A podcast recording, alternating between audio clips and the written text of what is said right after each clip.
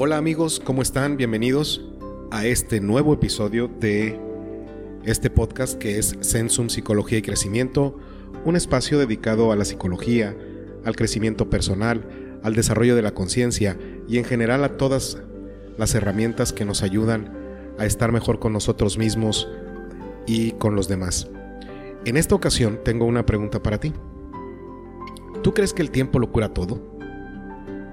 Dime cuántas veces has escuchado esa frase. O incluso, ¿cuántas veces la has dicho tú mismo? Seguramente que muchas. Aunque desgraciadamente, lamento decirte que esto es falso. Y no solo eso, sino que también esta frase es muy peligrosa. El objetivo con el que usamos esta expresión muchas veces tiene que ver con aliviar el dolor de alguien más, el poder darle ánimos y recordarle que en algún momento va a estar mejor. Y aunque esto sea con la mejor de las intenciones, de alguna manera lo que estamos diciendo es que sin que sea necesario hacer nada más, su malestar en algún momento desaparecerá o, o mejorará por sí solo. Y por supuesto que esto no es verdad. Las emociones que ignoramos o manejamos incorrectamente, lejos de desaparecer, quedan almacenadas en alguna parte a la espera de que paguemos nuestra deuda con ellas. Y en la mayoría de las ocasiones, créeme, las pagamos con intereses. Otra frase muy parecida a el tiempo lo cura todo es deja que el tiempo lo ponga todo en su lugar.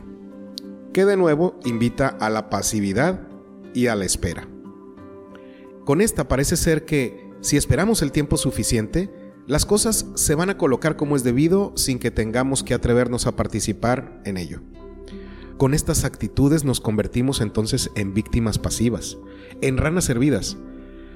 Si no conoces este síndrome, el síndrome de la rana hervida, te invito a que escuches eh, el episodio de El síndrome de la rana hervida.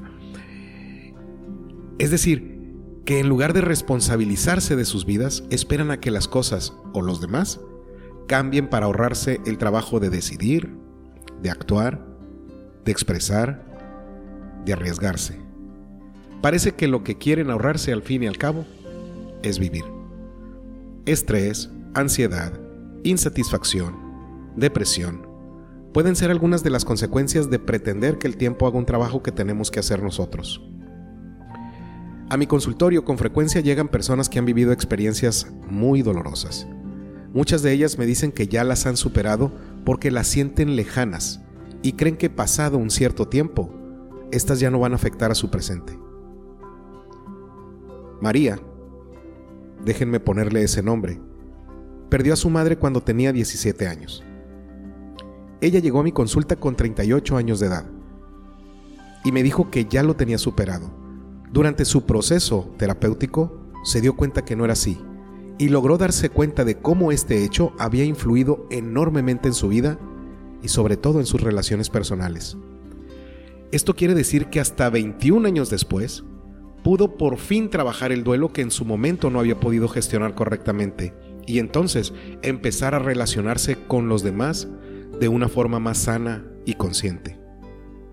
Xiomara, también permítanme ponerle ese nombre, se separó después de 12 años de relación.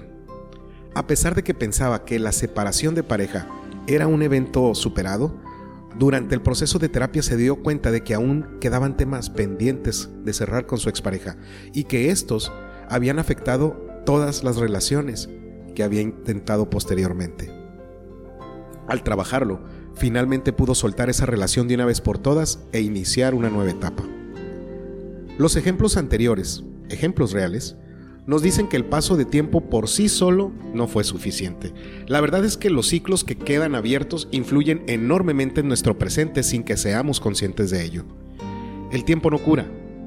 El tiempo, amigos, anestesia, adormece, aleja, diluye, minimiza, ayuda a olvidar. Y todo ello crea la falsa percepción de que lo que nos dolía se ha resuelto o que ha desaparecido nada más alejado que la verdad. Una mención aparte merece otra actitud que nos ancla al pasado, la nostalgia. La nostalgia, al igual que el tema que nos ocupa hoy, tiene que ver con un apego al pasado, en este caso un apego voluntario, y con la imposibilidad de soltar esas experiencias vividas para así poder entregarnos completamente a nuestro presente. En terapia gestal trabajamos sobre lo que sucede a la persona en el presente. Muchas veces, no obstante, las dificultades que se ponen en el ahora tienen su origen en el pasado, por lo que se hace necesario revisar qué es lo que quedó pendiente de cerrar y hemos integrado sin saberlo a nuestro costalito personal. Este apego involuntario al pasado nos debilita y condiciona nuestro presente. Lo que sana no es el paso del tiempo, sino el trabajo consciente de las emociones y experiencias dolorosas. No nos cura el tiempo, nos curamos nosotros mismos cuando nos hacemos responsables de nuestro propio crecimiento, dándonos la oportunidad de revisar y sanar aquello que quedó abierto.